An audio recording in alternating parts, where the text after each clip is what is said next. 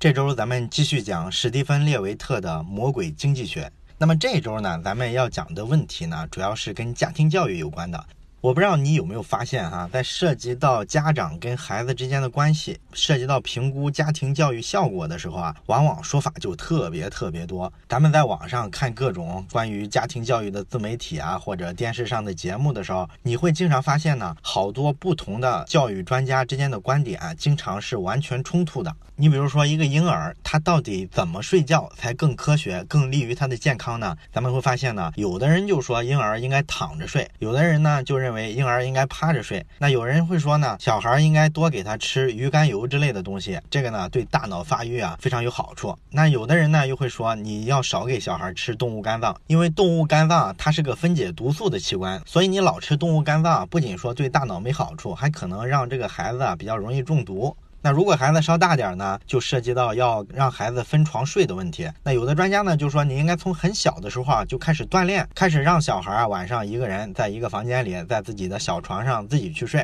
那也有很多专家呢就反对这个，他们觉得呢，你过早的让小孩啊自己一个人睡，这可能给他心理上带来很多的压力，长期下来呢可能会造成很多心理的疾病等等等等吧。关于家庭教育上这种矛盾的观点啊，相互冲突的观点啊，非常非常多。那咱们看这些专家对家庭教育的观点，为什么会这么众说纷纭呢？其实有一个原因不难理解，你想想，咱们老马上书房，咱们是一个读书类的节目嘛，咱们有时候就是会介绍一些不同的书，每本书呢，它的观点之间就是有冲突。那么咱们希望把每一种观点它是怎么分析的，它为什么这么认为，把这个逻辑链给它拆解开，然后呢，你听这本书的时候觉得哦是这么说的，另一本书呢它又是那么说的，我们主动的会把这种不同的思辨展示给你，这样呢，让你说从不同的观点里啊去汲取一些营养，渐渐的呢就养。成了一种比较理性的思考方式。可是电视上这些专家他可不是这样，他们通常来说呢，看待一个问题的时候啊，通常都是咬定了某一个观点，然后呢说其他的观点都不对。所以呢，从这个套路底下呢，这些专家呢往往讲出来的观点，你会发现他都是多少的有点耸人听闻。而且呢，比较有意思的是，所有的媒体啊都喜欢去采访这一类的专家。这方面也不只是说育儿专家了，好多经济学家也是这样的，对吧？咱们会发现呢，好多大炮型的经济学家在媒体上特别活跃，他们一发言呢，那个结论往往都是特别的吸引眼球。而媒体呢，他也刻意的往这个方向去引导，因为媒体跟专家之间的关系啊，其实是达成了一种潜在的默契。媒体喜欢采访这一类的专家，是因为这一类的专家往往说出来的话比较有爆点，所以呢，你写出稿子来之后呢，放在网上，点击量啊、关注度啊，往往就非常高。而对专家来说呢，我在媒体上乱放炮之后呢，媒体会发现我挺敢说，而且呢观点非常反常识，所以会有越来越多的媒体呢为了流量，他会跑来采访我，于是呢我的名气就越来越大。咱们都知道，名气大了之后，其实会带来很多潜在的收益，对吧？所以呢，这个媒体跟专家之间就是这么一种心照不宣的一种合作的关系。那么咱们去看一下这些专家跟媒体啊，老是会出来一些耸人听闻的观点，为什么我们普通人也比较喜欢消费这一类的观点呢？其实一个非常核心的因素就是它能带来我们情绪上的波动。因为专家一般谈到孩子的教育问题的时候，都会特别强调，如果你不照我说的这么干，可能会带来什么什么样的结果。一般呢，家长比较关心的就是孩子的学习成绩啊，未来是不是能成才等等等等。如果我告诉你，从小啊，这个孩子如果养不成这个习惯，就会造成这样这样的问题，会影响未来的哪些哪些方面，那么所有的家长这时候的情绪都会被调动起来，你就会特别重视这个专家说的这一点，渐渐的呢，你就接受了他们的这些论点。其实这个做法呢，咱们之前也讲过一些，是吧？你比如说，咱们看电视上报道美国，经常不是出那种校园枪击案吗？那经常报道这种案子之后呢，所有的父母呢，他就特别重视校园里的这种暴力犯罪，很多家长都是坚定不移的支持说美国要禁止枪击的合法化，这样才能保证孩子的安全嘛。可是实际上呢，如果按一个经济学家的逻辑来分析呢，他会去看一下这事儿的概率，也就是说他会去查数据统计。那如果你看一下数据统计，你就会发现，美国的民间呢大概有两亿支枪，那么每年呢因为枪击案件导致孩子被杀害的大概有多少人呢？一般是有一百七八十人。所以呢，你按这个数字比例一算的话，你就能看出来，基本上是每一百多万支枪能够杀死一个孩子，它是这么一个风险等级。可是咱们有很多咱们身边。耳熟能详的事情啊，其实这个危险程度啊比枪要严重的多。你就比如说，家长经常送孩子去上游泳课，那么游泳池其实对于孩子来说是一个非常严重的生命的危险。美国有一个数据统计啊，就是他们的家庭里不是很多也装了游泳池吗？咱们都知道老美的房子跟咱们国内的那种鸽子笼不太一样，人家的房子很多都是独门独院的，都是带游泳池的，所以每年在家庭的游泳池淹死的孩子有多少呢？有一万多个。那你这样算一下，美国总共呢大概有六百万个这样的游泳池，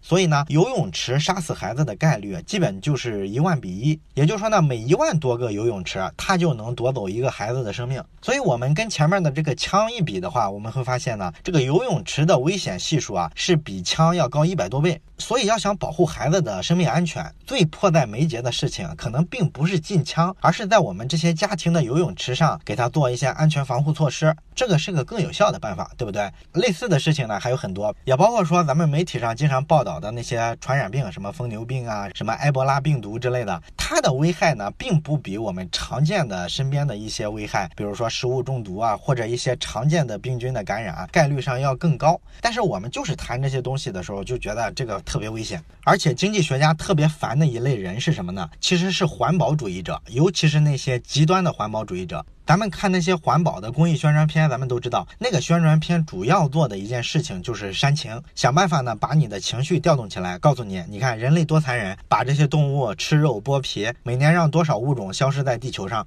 而经济学家判断一个事情啊，应该做还是不应该做的时候啊，他主要是分析的是成本收益比，也就是说，他会去看一下我保护这个动物啊投入的所有的时间、精力、资本，到底对应着的机会成本是多少。如果所有的这些资源、这些钱用在改善我们的生存环境上、提高我们的粮食产量上、消灭贫困人口上，究竟是个多大的代价？他会这么去权衡来决定我们要不要投入这么多去保护某一种动物，它是这个逻辑。所以就是说呢，你会发现哈，这些在媒体上特别活跃的专家，或者是说很多我们常识里早就接受了的观点，它之所以能流行呢，其实一个主要的原因就是人家擅长调动我们的情绪，让我们忽视这件事背后的那些逻辑关系啊、概率系数啊，不考虑这些东西。所以呢，我们作为一个普通人，发现你想说不受这些流行的观念，不受这些媒体上活跃的专家的影响，其实是非常难的。那咱们今天呢，既然要讲家庭教育问题嘛，咱们就找一个案例剖析开来看一看，在家庭教育背后啊，一些常见的谬误究竟有哪些？然后我们作为一个理性的人，面对这么多家庭教育上的说法，我们究竟应该怎么选择？怎么去判断它的对错？那咱们今天呢，重点就看一下所有家长都特别关心的一个话题，就是孩子的学习成绩啊，究竟跟啥有关？这个方面也是说法特别多，是吧？有人说这个跟父母的学历有关，有人说跟父母的收入有关，也有人说呢，这个跟教育方式有关，看你是不是给孩子报了足够多的辅导班，是不是经常带孩子去博物馆，是不是经常的能调动起他学习的热情，对知识的渴求等等等等，这种说法特别多。那么咱们今天就看一下学术上应该怎么研究这事儿。那学习成绩这事儿，它必然是个非常复杂的命题了，因为影响学习成绩的因素啊，咱们稍微一想也能想到，应该是非常非常多的。所以，我们面对学习成绩这个结果去分析它的影响因素的时候，咱们会发现特别难，因为你分析一个因素的时候，往往是没法排除掉其他因素的干扰的。那有没有一种好的办法能够把这种干扰排除掉呢？统计学上有一种分析叫做回归分析法，这种回归分析呢，就能够规避这个问题。那回归分析是个什么意思呢？其实也不难理解，它主要的办法呢，就是挑出你想观察的两个变量，比如说学习成绩跟父母的收入，你要考察这两个变量之间有没有关联。一个比较简单的办法就是把其他的变量固定下来。比如说，你找两组家长，他们在其他方面的条件都是非常类似的，只有一个维度收入水平不一样。然后这时候你去分析这些家长他们孩子的学习成绩，得出来的结论基本就能反映收入高低对孩子学习成绩的影响。这个呢就叫做回归分析法。那这个方法呢，操作起来非常难，因为涉及到孩子的学习成绩啊，往往需要大范围的取样本，这个研究过程是非常费劲的，所以一般的大学里的研究机构啊，很少能做。通常能做这种研究的，一般是政府部门。九十年代末的时候呢，美国的教育部啊，他就曾经做过一个研究项目，这个研究项目呢，叫做童年早期纵向研究。这个研究呢，系统抽样出了两万名儿童，然后主要想研究这些儿童啊，从幼儿园到五年级这个期间啊，他们这个学习成绩的情况。那这个研究就涉及到很多数据，你比如说孩子的种族啊、性别呀、家庭结构啊，包括说父母的受教育程度啊、收入啊等等，所有这些信息呢都汇总起来，然后经济学家就拿到了这部分数据，他们就做了一些研究，然后通过这种数据上的回归分析，他们有很多非常惊人的发现。他们发现呢，咱们很多常见的关于孩子学习成绩的一些家庭教育上的观念，其实都是错的。当然，这里需要强调一点，回归分析它能研究的是什么呢？是两个变量之间的相关性。如果打个比方来说的话，如果说我们发现家里有两辆车的家庭，他孩子的学习成绩比家里只有一辆车的孩子学习成绩强，那么我们能得出来的结论就是这两个变量之间有比较强的相关性，一个发生了，另一个一般都会发生。但是它不能证明因果性，并不是说两辆车导致了孩子学习成绩变好。因为是因果性的话，就意味着你找到了孩子学习成绩提高的原因，就是有两辆车。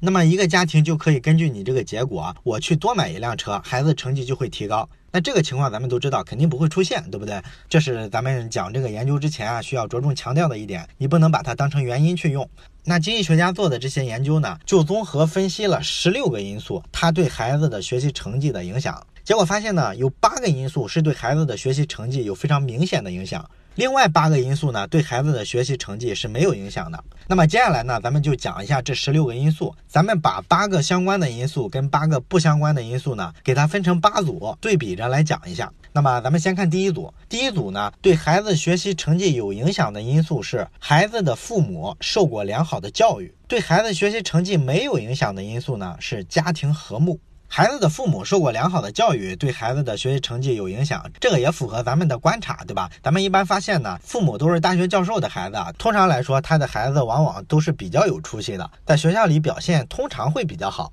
背后的原因呢，数据肯定给不了，但是咱们分析一下的话，大概也能分析得到。首先呢，这个肯定是跟智力是有关系的。受过良好教育、学历比较高的父母呢，通常来说他的智力不会特别差，所以呢，他遗传给孩子的这部分基因，通常来说应该是比较好的。而且呢，受过良好教育的父母啊，一般自制力都比较强，所以他在家庭教育上对孩子的要求一般就比较高，对孩子学习成绩一般也比较看重，所以综合起来，孩子的这个学习成绩啊，可能就比较不错。而另外一个因素，家庭非常和睦。咱们一般的教育专家都会特别强调，你两口子关系啊非常重要，一定要给孩子的学习创造一个良好的环境啊。如果是单亲家庭，或者是两口子经常吵架，感情不和，那么这个孩子很难学习好。好多专家都是这么说，对不对？但是咱们从这个回归分析上就发现，这两个因素之间其实并没有关联，这是一个挺反常识的地方。我们不知道它为啥没有影响，数据反映出来就是这样的。那么第二组数据跟孩子学习成绩有关的因素是父母有比较高的社会经济地位，跟孩子学习成绩没关的因素是父母最近搬进了一个比较好的小区。那父母有比较高的社会经济地位，就意味着他家里比较富裕嘛？这个东西为啥跟学习成绩有关呢？其实跟前面学历的感觉比较像，对不对？因为一般来说呢，社会经济地位其实就反映了你这个人啊是不是比较聪明。我们很少能看到特别笨的人，他能比较富。所以这实际上还是个智力因素，他是遗传给他的孩子的。而你说搬到一个比较高档的小区，这个影响就非常弱了，甚至可能呢，你搬了一次家之后，对孩子的学习成绩还有一个负面的影响。如果说你要深入的研究为啥搬家搬到一个好的小区对孩子的学习没有什么正面的影响，可能需要更多的支持，我们再去找其他的因素就是了。但是至少呢，从这个分析里啊，我们大概就得到了一个方向，这个就比你听专家的观点，告诉你啊，你一定要买一套特别好的房子，找个特别高级的学区房住进去，这个对孩子学习成绩有影响。至少我们就知道这个专家这么说的话是不太靠谱的。然后是第三组因素，跟学习成绩有关的因素是妈妈在生第一胎的时候年龄是三十岁或者三十岁以上，而跟学习成绩没有关系的因素是妈妈在孩子出生之后到上幼儿园之前不工作，也就是说是一全职妈妈。那为啥这个妈妈三十岁之后才要第一个孩子，这个孩子的学习成绩就比较容易高呢？咱们分析一下的话，可能也能找到原因。一般来说呢，一个女的她晚婚晚育的话，通常的情况是，要么是上了好多年大学，可能上大学还读了研究生，那么这时候她就是学历比较高，所以这就符合咱们讲的第一个因素，她受教育程度比较高，所以呢，这个孩子学习成绩就比较容易好。另外一种晚婚晚育的情况呢，可能是这个妈妈事业心比较强，她年轻的时候呢，她希望打拼，所以呢，她主动的把生孩子的时间推迟了。那如果是这种情况的话，其实就比较符合咱们讲的第二组。因素，对吧？他的收入水平的高低可能会影响到孩子的学习成绩，因为你事业心比较重的话，通常来说你会取得一个高收入，家庭经济状况是比较好的，所以其实是跟第二个因素是一回事儿。这就是为啥说三十岁之后要孩子，孩子的学习成绩可能会比较好。而咱们是说，好多妈妈呢，生了孩子之后就主动做全职妈妈，不愿意去工作。她觉得这个对孩子的教育有好处。孩子跟事业比呢，孩子才是一个一辈子的财富啊！这是好多妈妈都讲的一句话，对不对？但是数据的结果呢，并不支持这个逻辑。至于原因是什么，我们可以再找相关的研究、相关的数据再做分析。那么第四组咱们要说的因素呢，跟学习成绩有关的是，孩子出生的时候啊，体重比较小；而跟孩子学习成绩没关的因素呢，是孩子参加过一些什么早教班啊、什么启蒙教育之类的培训班。哎，这一点就非常反常识了。你说这个孩子出生的时候啊，体重低还是体重高，怎么还跟学习成绩高低有关系呢？这个咱们一般人想不太到，对吧？那经济学家们做的分析是这样的，就是这个孩子呀，什么情况下他体重比较小呢？比较常见的一个情况就是他早产。那早产呢，它又是有原因的。一般来说呢，跟这个妈妈在怀孕期间的自我管理能力有关。你比如说，有些妈妈呢，她可能怀孕期间啊，抽烟啊、喝酒啊，这些都有可能造成早产。所以呢，这时候孩子体重就比较小。那孩子体重小了之后呢，一般会影响到健康。所以啊，他这些智力发育啊什么的，就有可能跟不上正常的孩子。这个会导致他上学的时候，尤其是比较早期，幼儿园或者是小学一二年级、二三年级的时候，他学习成绩跟不上同龄人，这个是非常可能的，对不对？而且如果怀孕期间抽烟喝酒的妈妈的话，咱大概可以猜得到她的受教育水平、她的收入水平，通常来说也不会特别高，对不对？所以说这就是为啥说体重低会影响孩子的学习成绩。那另外一个，为什么说参加那种什么早教班啊，那种什么政府统一组织的什么智慧启蒙课程啊，他就对孩子的学习成绩没啥影响呢？那魔鬼经济学呢也做了一个分析，当然它这个分析主要是针对美国的，国内的情况不一定适用。那美国是个什么情况呢？这种学前早教的项目呢是政府统一组织的，所以这种项目其实是带一点社会保障的性质，它是一个福利的感觉。那么咱们都知道，政府要做这一类项目啊，通常来说它不像商业化运作一个项目，它往往投入的成本呢不是特别高，这就导致呢做这个学前教育的老师啊，通常工资都不是特别高。所以呢，如果一个老师他有能力去一个比较正式的公立学校或者私立学校谋一份教职的话，他收入会高很多，所以他就不太会说去选择做这个学前教育。于是呢，这就导致啊，这些学前教育呢，一般就流于形式，都是些二三流的老师在那儿教，所以呢，质量就不是特别好。当然也有可能是其他的原因，这只是说咱们从相关性上做一个简单的分析啊。这是第四组因素，第五组因素呢，跟学习成绩有关的是父母在家里讲英语，而跟学习成绩没关的因素是父母定期陪着孩子去博物馆。这组因素也非常有意思。为什么在家里讲英语的父母，他们的孩子学习成绩就比较高呢？这个相关性是从哪来的呢？这个咱们国内的家长肯定比较难理解，但是对于美国的家长他就比较好理解了，因为在家里不讲英语的肯定就不是传统的美国人，他们一般都是什么拉美裔啊、什么西班牙裔的移民，这些移民呢一般在家里讲自己的母语，然后孩子出去的时候去试讲英语的，这种环境呢会导致啊孩子小的时候啊这个英语的语言的锻炼这个机会要比他同龄的本土的这个美国学生呢要少得多，所以他这个沟通起来、理解起来就会有些困难。你上了学之后呢，想完全理解老师的东西啊，往往就有点费劲，所以你学习成绩跟不上是非常正常的。那另一方面呢，父母带孩子去博物馆对学习成绩没有帮助，这个也是打了好多专家的脸，对吧？好多专家都喜欢做这种建议，说你要带着孩子啊，经常去一些什么博物馆呀、什么动物园呀什么的，这个呢能帮助孩子开拓视野，培养出他对知识的兴趣，这个有利于他智力发育，促进学习成绩等等等等。从这个数据结果来看呢，这个分析显然是不正确的。那接下来呢是第六组因素，跟学习成绩有关的因素是这个孩子是被收养的。那跟孩子学习成绩没有关系的因素是这个孩子在家里经常被爸爸妈妈打。被收养的孩子会影响学习成绩，这个咱们不需要解释，都懂。不是亲生的孩子，父母不是太上心，所以可能管理上不严格，学习成绩不好的概率就是非常高的。而孩子经常被打这件事儿呢，可能他在家庭教育的理念上会认为对孩子的心理发育啊什么的不是太好。但是从这个数据上能看出来，他对学习成绩其实是没有影响的。但是咱们看好多教育专家在分析这个家庭教育的时候，很多时候就强行的把父母打孩子这事儿跟学习成绩硬做了一个挂靠，这个很明显就是有问题的，对不对？那么第七组因素呢，和孩子学习成绩有关的是父母参加家长教师联谊会，而和孩子学习成绩没有关系的事情是孩子经常看电视。这点也比较反常识。父母经常参加家长教师联谊会呢，其实就是说家长跟老师的沟通比较多。那沟通多了之后呢，他对孩子的学习呢，到了一个什么掌握程度，其实是比较容易控制的。所以他有可能做一些督促啊，做一些有针对性的辅导之类的，这个是确实有可能促进学习成绩的。可是孩子看很多电视，居然不会影响学习成绩，这点好像不仅说打专家的脸，跟咱们一般的认识也不一样，是吧？咱们一般都觉得时间是有限的，那么你用在这儿就不。能能用在那儿，这怎么会对成绩没有影响呢？所以说这也是非常反常识的一点。但是相关性的统计来看，确实是这样的。如果这两个因素之间啊连相关性都不具备，那么自然就不可能具有因果关系。你是不可能说孩子是经常看电视导致了他学习成绩差，一定是这样的。至于说具体的原因，你再找其他的研究、其他的数据做分析就是了。咱们这里只提供一个大的框架。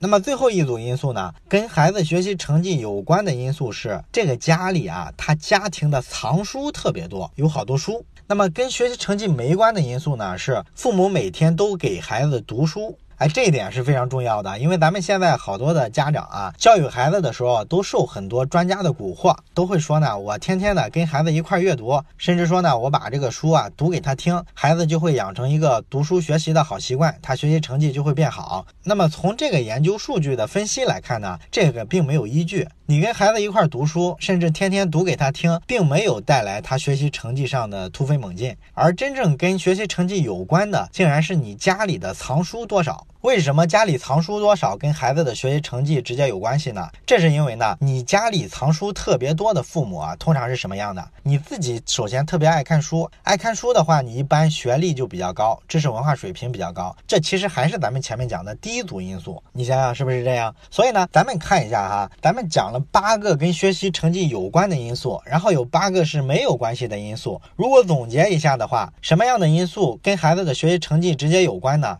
你像这个高学历啊、收入水平啊、家里的藏书多少啊，这些其实是什么？其实是父母本身是一个什么样的人。而那些跟学习成绩没关的因素，像给孩子报名什么早教班、不让孩子看电视、带孩子去博物馆，这些是什么？这些是父母怎么做？所以这个数据分析的结论其实能看出来，就是父母是一个什么样的人，更大程度上能影响到孩子的学习成绩。而父母对孩子做了什么，他是怎么做的，其实不太会影响到孩子的学习成绩。所以咱们从这个结论再回头去看那些纷繁复杂的育儿观念，各种流派的专家，咱们就能看明白了。多数专家其实他自己的这个观点卖点是什么？卖点就是告诉你你怎么能把孩子教育好。他其实着力点主要的部分就是告诉你你应该怎么做。他给你的所有建议都是告诉你你要怎么参加早教班，给孩子买个钢琴啊，多带孩子去博物馆啊，等等等等，都是这个维度的建议，对不对？但是咱们用数据一分析，却发现这个维度的多数建议都是不太靠谱的。真正说孩子学习成绩，其实是跟父母本身是个什么样的人关联更大。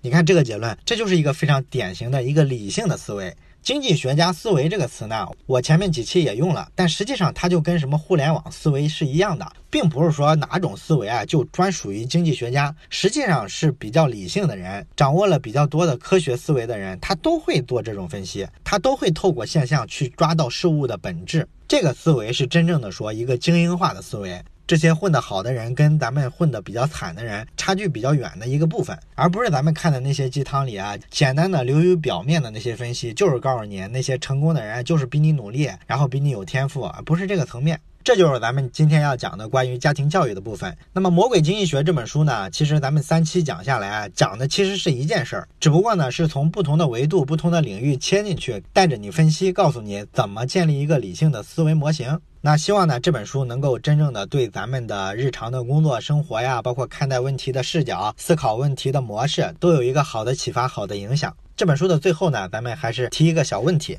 这个问题是这样的：咱们都知道学区房的价格呢特别贵，贵的原因呢，就是因为这个房子跟入学的资格是绑定在一起的。有些学校呢就只针对这几个小区开放，所以这几个小区呢就是所谓的学区房。那学区房的背后其实是家长的一个观念，他们认为呢孩子上一个特别好的学校，其实对他的学习成绩是有帮助的。那么我的问题就是，你能不能找到相关的数据去分析出来，上一个好学校究竟对孩子的学习成绩有没有帮助？欢迎你在留言里写下你的思考，咱们下本书再见。